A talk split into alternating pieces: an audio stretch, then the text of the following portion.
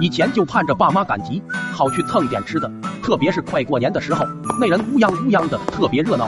记得那次也是快过年，和老妈到了街上，老妈正和小摊贩讨价还价的时候，一个卖冰糖葫芦的人从后面走了过去。在当时，这玩意可是美味啊，对我的诱惑之大可以想象。我情不自禁的就跟着人家后面走了。走着走着，突然发现自己没钱，一回头早已经看不见老妈了。我就往回走找老妈，老妈早已不在刚才的那个地方。搁往常我肯定是待在原地等老妈来找我。那天不知道怎么的，就感觉自己长大了，找不到人我就回去呗。想着老妈找不到我，肯定就回家了。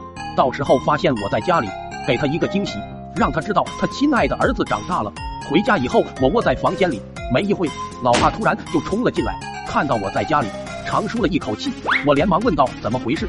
老爸气喘吁吁的说道：“你二婶刚从街上回来，听街上的人说咱村丢了个孩子，你又和你妈上街去了，我还寻思是你呢。”看老爸有些许失落，估计是刚才吓的。我忙安慰道：“哈哈，怎么可能是我？你这么聪明的好大儿，是不可能走丢的。对了，你回来了，你妈呢？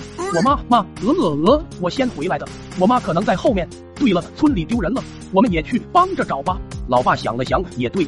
都是一个村子的，我俩就出去了，着急忙慌的走到半道，才突然反应过来，我们也不知道谁丢了。